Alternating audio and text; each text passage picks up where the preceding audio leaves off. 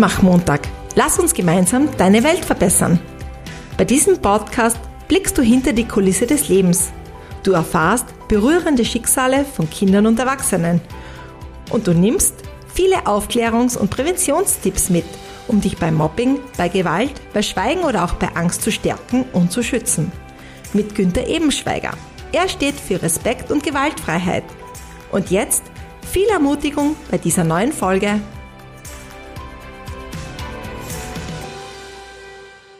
Zu dieser neuen Folge wieder ein herzliches Servus von mir zum Mutmach-Montag. Lass uns gemeinsam deine Welt verbessern.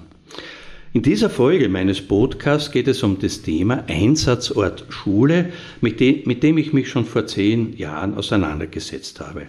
Die aktuellen Vorfälle in den USA haben mich motiviert, mein Wissen dazu in diesem Podcast als gedanklichen Anreiz weiterzugeben. Und ich beginne gleich mit einem Vergleich. Du willst einen Berg, sagen wir, einen 3000er zu erklimmen. Um das umzusetzen, bereitest du dich vor. Du trainierst Kondition und Kraft, kaufst dir die passende Kleidung samt Rucksack und füllst diesen mit den notwendigen Utensilien. Weitere Kleidung, Regenschutz, Handschuhe, Haube, Signalpfeife, Taschenlampe, Kompass und so weiter. So ausgestattet, genau gesagt gut vorbereitet geht's los. Du weißt auch, dass im Falle eines Notfalls Expertinnen und Experten der Bergrettung, des Rettungsdienstes oder der Alpinpolizei vorbereitet sind, um dir zu helfen. Ja, wie es, wie es kommen muss, kommt's. Es passiert. Du rutscht aus und verstauchst dir derart den Knöchel, dass du nicht mehr weiter kannst. Der Anruf bei den Einsatzkräften ist die logische Folge. Um dir rasch helfen zu können, brauchen die Einsatzkräfte jetzt etwas von dir, nämlich genau die Koordinaten deines Standorts. Längengrad, Breitengrad, Höhenangabe. Dadurch sind die Helfer rasch zur Stelle, um dir zu helfen. Und jetzt im Vergleich zurück zur Schule und die gleiche Situation. Sie als Schulleiterinnen, als Schulleiter haben sich mit ihren Pädagoginnen und Pädagogen auf alle Eventualitäten, Feuer, Unfall, Gewalt gut vorbereitet. Die Einsatzkräfte, Polizei, Rettung, Feuerwehr sind ebenfalls gut vorbereitet. Und vielleicht ahnen Sie jetzt schon, was kommt. Aber das Schulgebäude, ist das auch gut vorbereitet? Sind die Koordinaten, und das ist jetzt nicht der Berg, das sind aber die Eingänge, die Stiegenaufgänge, die Gänge, die Klassenräume, die Stockwerke, den Einsatzkräften bekannt, können Sie sich darin gut orientieren, finden Sie sich rasch zurecht. Schulgebäude sind meiner Erfahrung nach zumeist Gebäude mit mehreren Aus- und Eingängen, Stockwerken, Stiegenaufgängen und wenn dann im Laufe der Jahre etwas dazugebaut wurde, mit mehreren oftmals verwinkelten Seitentrakten oder es befinden sich sogar mehrere Schulen oder Organisationen unter einem Dach, wie beispielsweise im Kindergarten, Volksschule, Mittelschule, Gymnasium oder mehrere Schulen. Solange jemand, und da ist es jetzt ja egal, ob das die Schulleiterin, der Schulleiter, die Pädagogin oder der Pädagoge der Kinder, Jugendliche oder Eltern sind, den Einsatzkräften mitteilen kann, wo sich ein Vorfall ereignet hat, sind diese rasch am Einsatzort und können helfen. Was ist aber, wenn zum Beispiel durch Panik plötzlich nicht mehr klar ist, wo sich Opfer befinden und wo sich möglicherweise ein Täter aufhält? Jetzt brauchen Einsatzkräfte länger um Opfer und oder Täter zu lokalisieren, um Opfern zu helfen bzw. um den Täter zu überwältigen. Das bedeutet, mehr Sicherheit gibt es durch mehr oder bessere Orientierung. Massive Gewalttaten an Schulen und gezielte Tötungsdelikte gibt es ja Gott sei Dank kaum in Österreich und trotzdem zeigen uns immer wieder das Auslösen von Feueralarmen, Versprühen von Reizgas oder andere Anlässe, dass Polizei, Feuerwehr und Rettungsdienste verbindlich und regelmäßig in Schulen eingesetzt werden. Der Erfolg solcher Einsätze hängt aber wesentlich davon ab, wie schnell Opfer, aber auch Täter lokalisiert werden können. Schneller ginge es, wenn bereits über Notruf mitgeteilt werden würde, wo genau in der Schule sich das Tatgeschehen abspielt, an welcher Stelle exakt sich Verletzte empfinden, wo ein Brand ausgebrochen ist oder sich ein Täter aufhält. Die Leitstellen der Einsatzkräfte können diese Informationen nutzen, um Kräfte gezielt dorthin zu führen. Zudem müssen sich Einsatz- und Rettungskräfte schnell und sicher auf dem Schulgebäude und in, der, in den Gebäuden orientieren können. Sie sollen sich nicht verirren und dadurch unnötig lange Wege zurücklegen.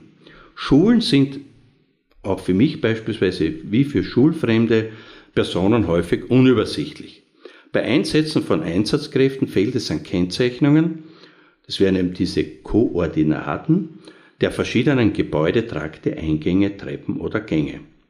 Und sehr oft, wirklich sehr oft erlebe ich persönlich, dass ich mich durch ein Schulgebäude suche, um beispielsweise die Direktion, das Konferenzzimmer, eine Klasse oder den Duensaal zu finden und plötzlich wieder und jetzt ganz woanders wieder auf der Straße stehe. Oder ich durch einen Trakt gehe und plötzlich in einer anderen Schule oder Organisation gelandet bin. Oder was mir auch schon oft passiert ist, ich gehe zwar durch eine Türe durch, kann aber nicht mehr zurück, weil die Türe von der anderen Seite her verschlossen ist. In diesen leider wirklich sehr regelmäßigen Fällen fühle ich mich persönlich unwohl, weil wenn ich mir jetzt vorstelle, dass gerade jetzt etwas passiert, ich auch nachvollziehen kann, dass es Einsatzkräften, wenn sie beispielsweise durch Panik nicht mehr eingewiesen werden können, genauso gehen wird wie mir und, egal ob es Opfer oder mögliche Täter oder Täterinnen betrifft, die verlorene Zeit zur Schadensbegrenzung und zum Schutz von Opfern enorm ist. Ich habe gerade von Panik gesprochen, aber was ist das überhaupt? Panik ist eine extreme Ausprägung eines Notfallstresses. Das an sich normale Notprogramm des menschlichen Organismus, das zur Mobilisierung aller Kräfte bereitsteht, entgleitet dabei der rationalen Kontrolle. Und der Ausnahmezustand leitet dann den eigenen Körper. Das bedeutet, Adrenalin wird ausgeschüttet, wodurch eine enorme Kraft frei wird. Gleichzeitig spürt der Betroffene den immensen starken Drang, überleben zu wollen. Leider zeigen sich hier jetzt in so Paniksituationen auch Blockaden der Wahrnehmungs- und Denkfähigkeit. Ein Dundelblick entsteht, der zur Folge hat, dass nur noch ein schmaler Ausschnitt der Realität wahrgenommen werden kann. Und wenn in Panik jetzt alles nur mehr zum Hauptausgang strömt, so wie eine Masse, sozusagen wie eine Herde zum Haus, Hauptausgang strömt, dann werden oft freie Notausgänge nicht mehr wahrgenommen, denn in uneindeutigen Situationen orientieren sich die Menschen an der Mehrzahl, auch wenn links und rechts eben noch Notausgänge wären. Diese werden dann aber sehr oft nicht gesehen oder eben übersehen. Das bedeutet, jetzt kommt es zu einer Massenpanik und solche starken Gedränge oder Katastrophen mit vielen Beteiligten können, wie gesagt, diese Massenpanik auslösen, die mit unkontrollierter Angst und massiven Fluchtbewegungen einhergeht. Und in solchen Situationen gibt es leider nur wenige Interventionsmöglichkeiten, da die Betroffenen nicht mehr klar, der Anführungszeichen, denken können. Man kann aber eine Panik oder den Beginn dieser Massenpanik auch in ihrer Entstehungsphase beeinflussen. Doch selbst nach deren Ausbruch lassen sich Menschen durch gezielte, klare und strukturierte Aufforderungen und Informationen erreichen. Das wäre beispielsweise eine ganz laute Lautsprecherdurchsage, auf, Aufmerksamkeit erweckende Interventionen, wie zum Beispiel ein schriller Pfeifton oder das Stellen einfacher Aufgaben können auch so eine panische Menge erreichen. Das wäre zum Beispiel die, die Aussage oder die Lautsprecherdurchsage, achten Sie auf Kinder. Entscheidend ist allerdings Kommunikation muss wiederhergestellt und die Selbstkompetenz des Einzelnen muss aktiviert werden. Deswegen sollten Verantwortlichen sich bei einer Massenpanik auch klar sein, dass auch ihre Informationen klar, eindeutig und wahrheitsgemäß sein müssen. Eine kurze Zusammenfassung dazu. Starkes Gedränge oder Katastrophen mit vielen Beteiligten können eine Massenpanik auslösen, die mit unkontrollierter Angst und massiven Fluchtbewegungen einhergeht. In einer solchen Situation gibt es nur wenige Interventionsmöglichkeiten, da die Betroffenen nicht klar denken können. Am besten wäre es, Panik in ihrer Entstehungsphase zu beeinflussen. Doch selbst nach deren Ausbruch lassen sich Menschen durch gezielte, klare und strukturierte Aufforderungen und Informationen erreichen. Das kann beispielsweise eben durch laute Lautsprecherdurchsagen geschehen. Aber auch Aufmerksamkeit erweckende Interventionen, wie eben beispielsweise schon gesagt der schrille Pfeifton oder das Stellen einfacher Aufgaben wie achten Sie auf die Kinder können auch noch eine panische Menge erreichen. Entscheidend ist, Kommunikation wieder oder herzustellen und die Selbstkompetenz zu aktivieren. Und die Verantwortlichen müssen oder sollten bei einer Massenpanik sachlich wirken, das heißt ihre Informationen sollten klar, eindeutig und wahrheitsgemäß sein.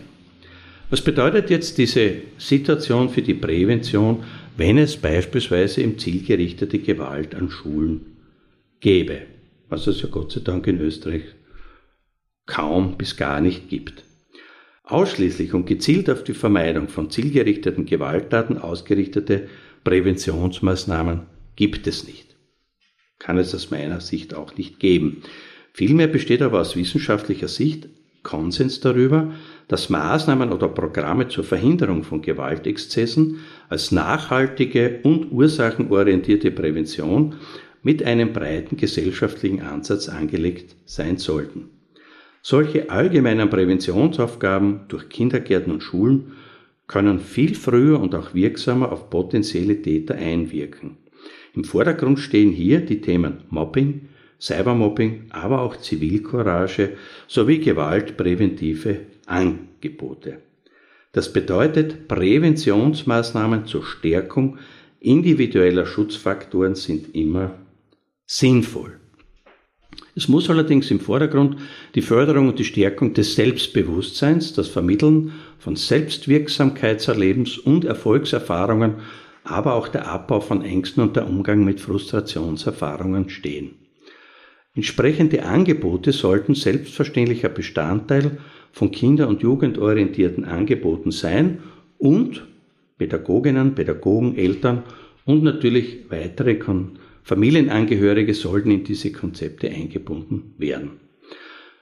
Das bedeutet schlichtweg, um Aufsicht auf Erfolg zu haben, muss Prävention, also entweder die Risikofaktoren reduzieren, die die Gewalt verursachen können, oder aber Schutzfaktoren aufbauen, die der Entstehung von Gewalt entgegenwirken können. Als Maxime zu einer umfassenden Gewaltprävention sind möglichst weitreichende Schritte zu empfehlen, die sich eben auf die Stärkung der Kinder und Jugendlichen und ein prosoziales Verhalten auswirken. Jetzt zur konkreten Frage, wie bereite ich mich auf den Ernstfall vor? Schulen sollten sich gezielt auf mögliche Krisenfälle vorbereiten, das heißt benötigte technische Vorrichtungen wie Lautsprecher, Anlagen, Türriegel und so weiter sollten verantwortungsvoll und regelmäßig gewartet werden. Alarmierungslisten für den Ernstfall sollten erstellt und aktuell gehalten werden.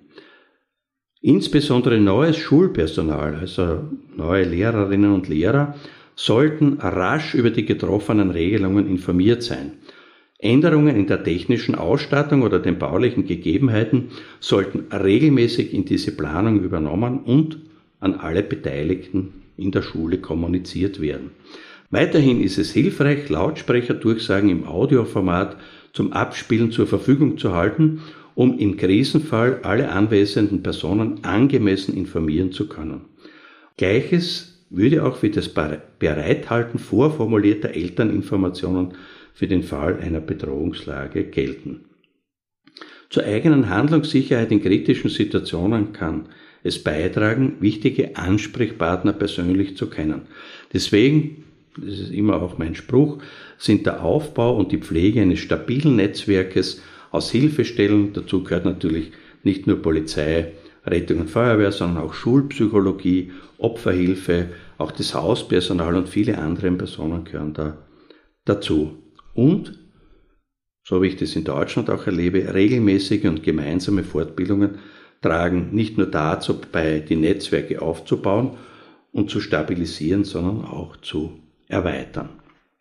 Ein kleiner Exkurs, weil das wurde ich früher auch immer gefragt, wie schaut es denn mit Notfallübungen in Schulen aus? Und daher für mich ganz klar, aus vielen Gründen sollten Übungen gegen zielgerichtete Gewalt grundsätzlich ohne die Beteiligung von Schülerinnen und Schülern stattfinden. Wenn das tatsächlich der Fall wäre, dass es eine Beteiligung von Kindern und Jugendlichen gibt, aus einem besonderen Anlass heraus, dann ist da eine sehr intensive Vor- und Nachbereitung durch Lehrkräfte oder auch die Polizei oder Einsatzkräfte notwendig. Sollte es dann im Falle einer Androhung eine Evakuierung geben, erfolgt diese im Normalfall zunächst ähnlich dem Muster einer Evakuierung, wie sie auch im Brandfall erfolgt. Unterweisungen zum Brandschutz, die Vermittlung von Kenntnissen über Fluchtwege und auch diese Evakuierungsübungen stellen für die Lehrer, für die Schüler, Schülerinnen auch natürlich eine ganz tolle und wichtige Ressource dar. Denn dieses eingeübte Verhalten kann den Pädagoginnen und Pädagogen die Sicherheit vermitteln, die im Umgang mit Krisensituationen notwendig sind. Allerdings, Doppelpunkt, abhängig von der Art und Dringlichkeit der Drohung stellen unter Umständen die üblichen Sammelpunkte für Brandfälle auf dem Schulgelände allerdings eine erhebliche Gefahr dar. Große Schülergruppen bieten ein leichtes Ziel. Deshalb könnte es notwendig sein, für den Sonderfall einer Drohung deutlich vom Schulgelände abgesetzte Sammelpunkte zu planen. Zur technischen Prävention. Die technische Prävention, also die Nutzung technischer und baulicher Vorkehrungen zur Verhinderung oder Erschwerung von zielgerichteten Gewalttaten oder zur Verminderung von Personenschäden während eines solchen Geschehens ist, da sind sich auch die Experten einig, sicherlich die greifbarste Form der Prävention. Und hier kommt den Schulträgern, das sind ja vorrangig die Gemeinden und Städte, eine besondere Verantwortung zu. Maßnahmen sollten auf die jeweiligen örtlichen, baulichen und organisatorischen Gegebenheiten abgestimmt sein. Generell ist natürlich immer auf die Verbesserung von Einsehbarkeit, Übersichtlichkeit und Helligkeit sowie auch die Verstärkung des subjektiven Sicherheitsgefühls und die Reduzierung von Tatgelegenheiten zu achten. Das bedeutet für den Außenbereich dass im Außenbereich Sträucher und Büsche regelmäßig zurückgeschnitten werden, damit ein guter Überblick möglich ist. Natürlich wissen wir alle, Aufstiegshilfen wie Leitern oder, oder Müllcontainer, die an der Hausmauer stehen, sollten beseitigt und gegen die Nutzung von Unberechtigten gesichert werden. Für mich ist aber auch wichtig eine deutliche Kennzeichnung von Zuwegen, Einfahrten, Haupt- und Nebeneingängen, die den Rettungskräften und der Polizei, wie gesagt, ein schnelles Eingreifen ermöglichen können. Wichtig ist aber genauso eine klar erkennbare Kennzeichnung und Wegweiser zu den verschiedenen Gebäudeteilen, Außenanlagen, zum Beispiel Sporthallen, zu einem speziellen Trakt oder zur Aula. Und insbesondere Zugänge und Verbindungswege sollen zuverlässig und hell beleuchtet sein, um eine gute Sicht zu gewährleisten und Angsträume zu minimieren. Denn Angstraum wäre typischerweise ein dunkler Parkplatz oder auch ein unbeleuchteter Seiteneingang. Außentüren sollten mit selbstverriegelnden Schlössern, das heißt Außenknauf und innen Klinke oder äh, ein spezielles Schloss, äh, angebracht sein, damit ein Fluchtweg von innen nach außen immer gewährleistet ist und wie gesagt Türschließern, damit die Türen nach Zutritt sofort wieder schließen. Außerdem wäre die Installation von Verschlusssystemen, die den Zugang zur Schule während der Unterrichtszeit nur beschränkt erlauben, auch von Vorteil. Und Nebeneingänge und Fenster sollten elektronisch, eventuell beispielsweise in Kombination mit einer Einbruchsmeldeanlage ausgestattet sein und Kellerfenster oder weitere Zutrittsmöglichkeiten, die sollten konsequent gesichert werden. Am Haupteingang, und das sieht man ja heute auch schon sehr häufig, sollte eine Videotürsprechanlage installiert werden, weil sich natürlich auch die Wahrnehmung von Videoüberwachung in den letzten Jahren positiv verändert hat und dadurch auch das Sicherheitsgefühl als positiv eingeschätzt werden kann. Aber jetzt kommen wir ganz zum Innenbereich, weil gerade der Innenbereich ist jetzt sehr zentral bei diesem Thema. Das heißt, auch im Inneren eines Gebäudes sollte Wert auf Übersichtlichkeit und gute Beschilderung gelegt werden.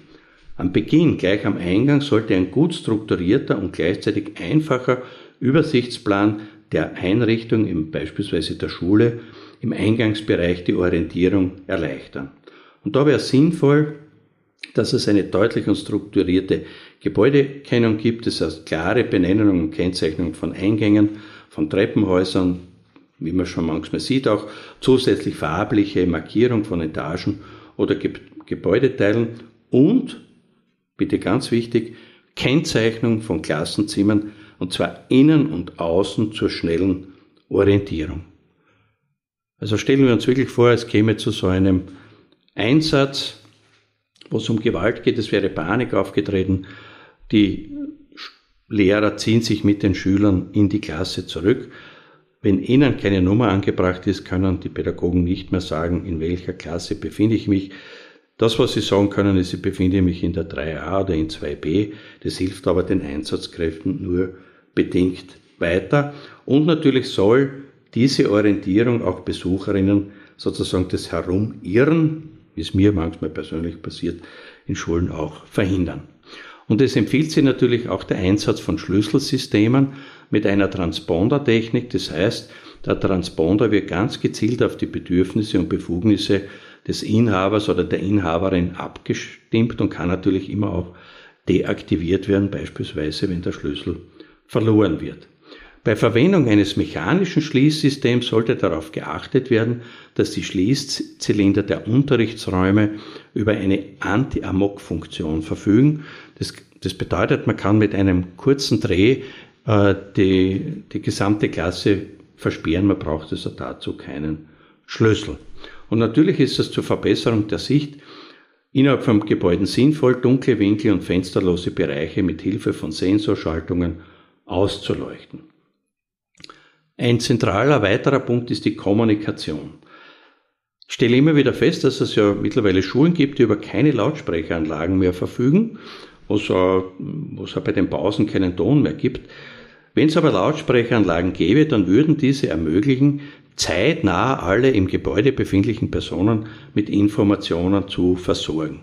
Solche Lautsprecherdurchsagen, und auch das wäre wichtig, sollten allerdings von mehreren Orten aus initiiert werden können und eben nicht nur aus dem Büro der Direktorin oder des Direktors. Die Durchsagen sollten nicht kodiert sein, sondern klar verständliche Informationen und Handlung, Anweisungen beinhalten. Und daher wäre es eine Möglichkeit, so eine Ansage automatisch von einem Tonträger abzuspielen, damit man sie nicht im Ernstfall, wo eh schon so viel Stress vorhanden ist, ablesen muss. Und übernehme auch von der deutschen Polizei, die Schule sollte über zusätzliche Telefonanschlüsse verfügen, die nicht allgemein bekannt sind. So würde die Kommunikation mit der Polizei und Rettung trotz möglicher Netzüberlastung gewährleistet bleiben. Und dazu ein ganz pra praktisches und plastisches Beispiel.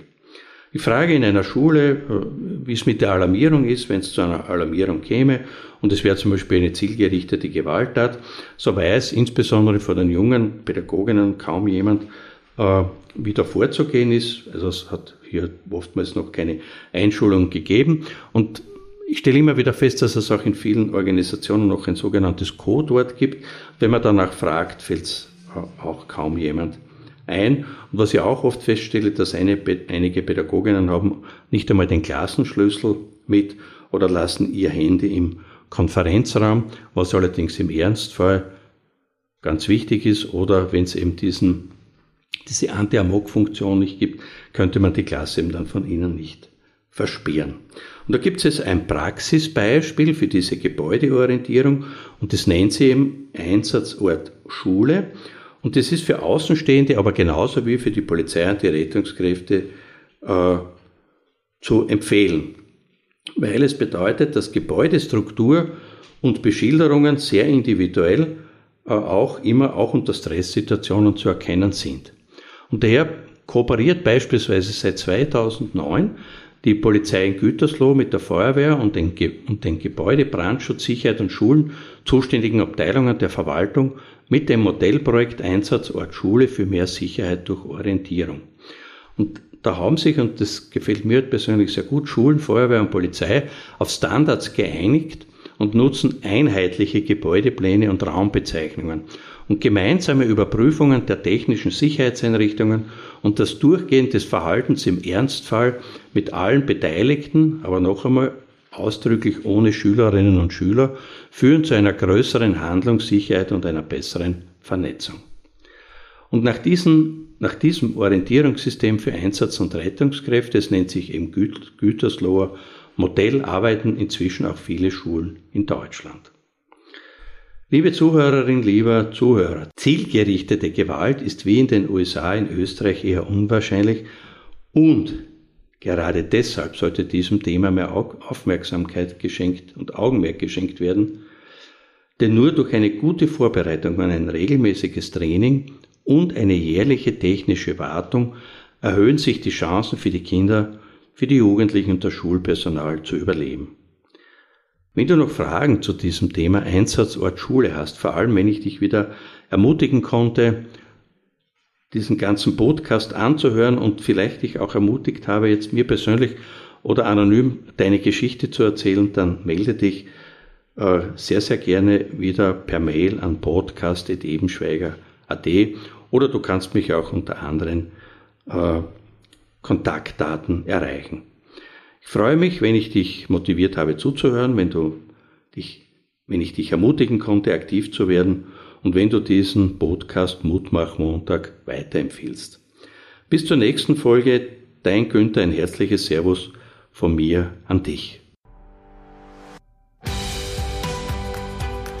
Mutmach Montag. Lass uns gemeinsam deine Welt verbessern. Günther reicht dir auch gerne zukünftig die Hand, spricht dich persönlich an und gib dir eine Stimme. Weil einander Vertrauen ist ein entscheidender Faktor, um dich zu stärken und zu schützen. Du kannst Günther unter der Mailadresse podcast.ebenschweiger.at kontaktieren. Und jetzt weiterhin viel Ermutigendes in der kommenden Woche und bis bald. Ein herzliches Servus